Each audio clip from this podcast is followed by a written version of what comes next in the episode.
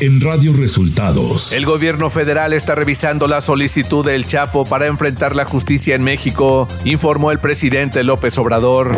El presidente Andrés Manuel López Obrador enviará decreto para cerrar el aeropuerto internacional de la Ciudad de México al servicio de carga.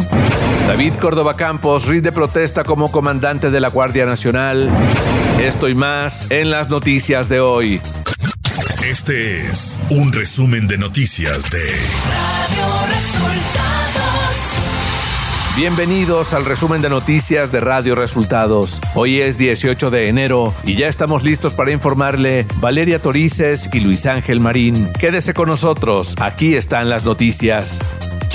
La mañanera. Este miércoles en la conferencia de prensa, el presidente Andrés Manuel López Obrador indicó que la Secretaría de Relaciones Exteriores recibió el oficio de solicitud de Joaquín El Chapo Guzmán para regresar a México.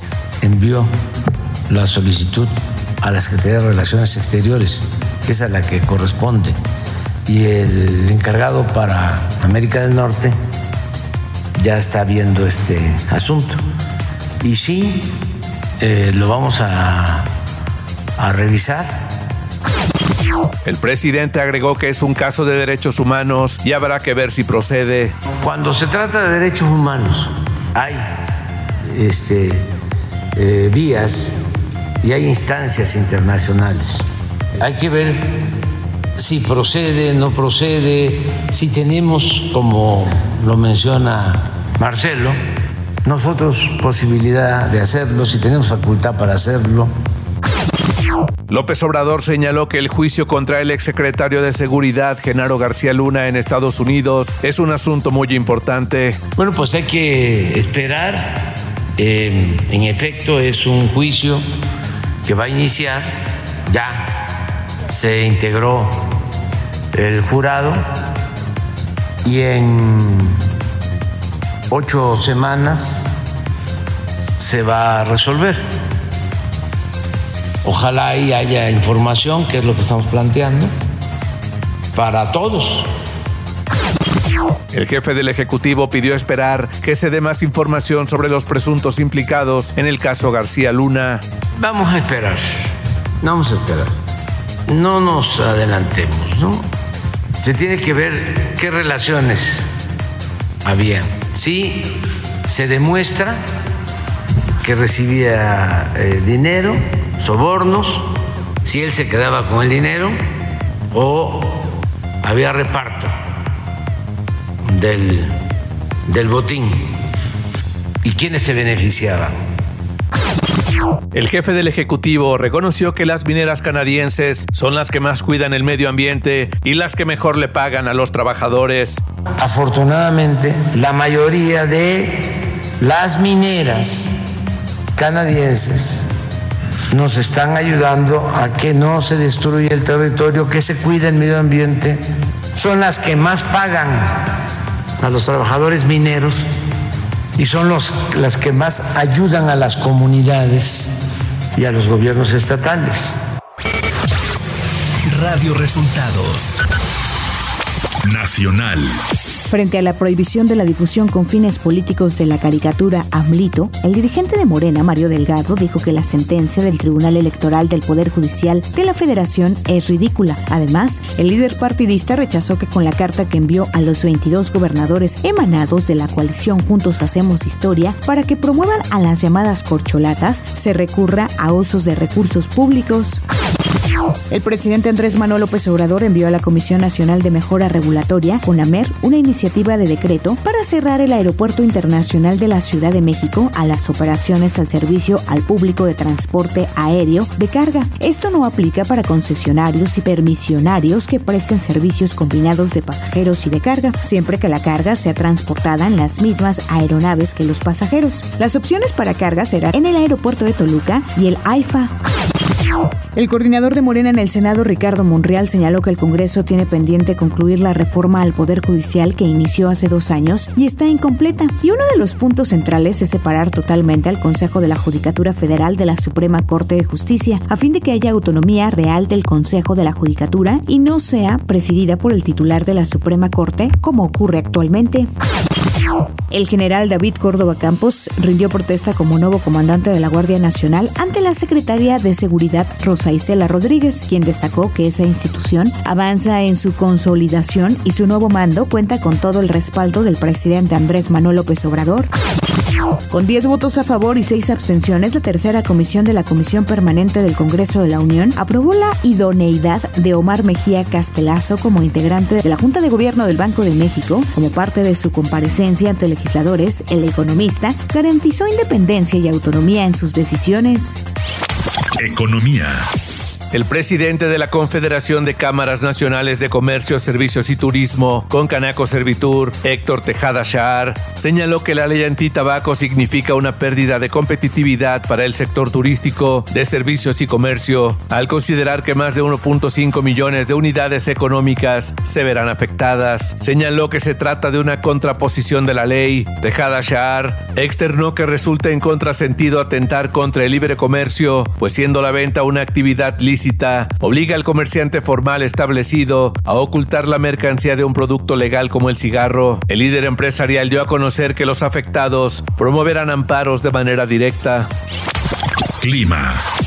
Un sistema de alta presión en el Golfo de México mantendrá el evento de Surada con rachas de viento de 60 a 70 kilómetros por hora en el Istmo y Golfo de Tehuantepec y con rachas de 50 a 60 kilómetros por hora en Tamaulipas, Veracruz y Tabasco, que combinarán a viento de componente norte a partir de la tarde, además de favorecer rachas de viento del sureste con igual intensidad en Campeche, Yucatán y Quintana Roo. Finalmente, el ingreso de humedad del Océano Pacífico y el Mar Caribe hacia el sureste mexicano y la península de Yucatán generarán probabilidad de lluvias aisladas en los estados de Oaxaca, Chiapas y Quintana Roo. Ciudad de México.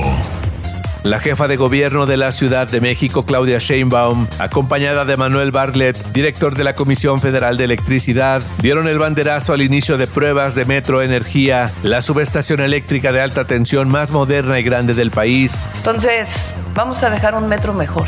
Eso ténganlo por seguro.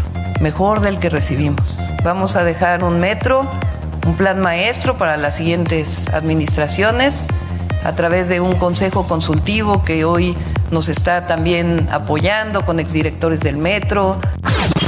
Luego de que la Fiscalía General de la República concluyó que la joven Ariadna N. falleció como consecuencia de un traumatismo cráneoencefálico, la jefa de gobierno Claudia Sheinbaum señaló que habrá justicia para la joven y no habrá impunidad, además de que debe haber sanción para quien dolosamente ocultó la verdad.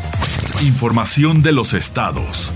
A través de un comunicado, la Fiscalía de Morelos reiteró su compromiso con el lado de la víctima y contra la violencia de género en el caso de Ariadna N. De esta forma, sobre lo emitido por la Fiscalía General de la República, señala que contiene una respetable opinión no emitida dentro de un procedimiento normativamente establecido, por lo que esa opinión forense no es jurídicamente vinculante para la investigación que continúa abierta en Morelos o para el proceso judicial de feminicidio que se desarrolla en la Ciudad de México, señaló la Fiscalía del Estado de Morelos. El presidente nacional de Morena, Mario Delgado, dio a conocer que interpondrá una denuncia ante el Instituto Electoral del Estado de México por la guerra sucia registrada en contra de la precandidata Delfina Gómez. Delgado Carrillo dio a conocer que Morena tiene contratados espacios para la promoción de Delfina Gómez en el Mexibus y el domingo en la mañana amanecieron tapados con el logotipo del gobierno del Estado de México. Por primera vez, la Suprema Corte de Justicia de la Nación avaló que los padres que no pagan las pensiones alimenticias de sus hijos no tienen derecho a competir por un cargo de elección popular. Por mayoría de nueve votos, el Pleno de Ministros ratificó la constitucionalidad de las leyes de la Comisión de Derechos Humanos, de Instituciones y Procedimientos Electorales del Estado de Yucatán, donde se establece que los deudores alimentarios no tienen derecho a ocupar un cargo público. La Comisión Federal de Electricidad, que encabeza el rescate de los 63 mineros sepultados en la mina Pasta de Conchos, rechazó la petición de los deudos para asignar a empresas locales la continuación de los trabajos suspendidos desde noviembre del año pasado por la cancelación del contrato con las empresas Proacon y Terra ante el incumplimiento en la obra. A un año del asesinato del fotoperiodista Margarito Martínez Esquivel, el gremio periodístico y su familia se reunieron para recordarlo y decir al gobierno de Baja California que se actúa con insuficiencia y opacidad en la investigación del caso. Radio Resultados Internacional.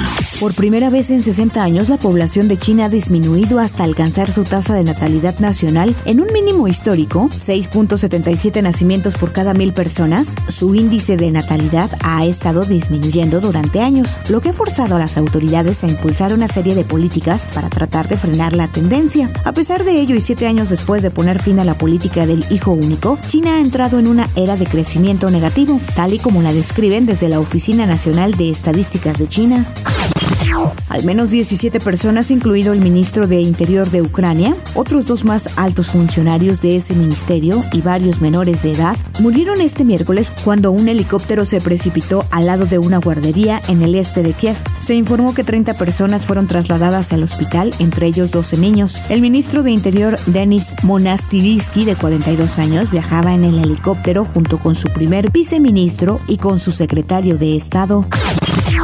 El capo Mateo Messina, considerado el líder del grupo La Cosa Nostra y quien llevaba prófugo 30 años, fue detenido en Sicilia este pasado lunes. Su arresto forma parte de la amplia acción policial contra esta mafia en las últimas décadas y vuelve a poner de actualidad el rol de estos grupos. Tecnología. Apple dio a conocer el lanzamiento del nuevo ordenador portátil MacBook Pro de 14 y 16 pulgadas, potenciado con los chips M2 Pro y M2 Max, con mejor rendimiento, eficiencia y autonomía. Estarán disponibles el 24 de enero. De acuerdo a la información de Apple, el nuevo MacBook Pro llega con la mejor pantalla jamás vista en un portátil. Espectáculos.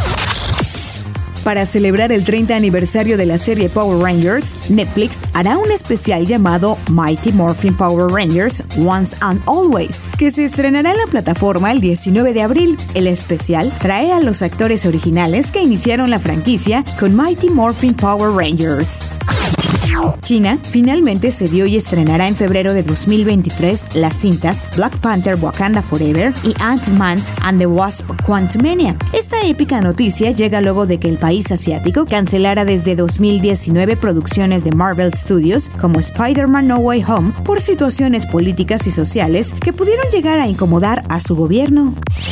Deportes.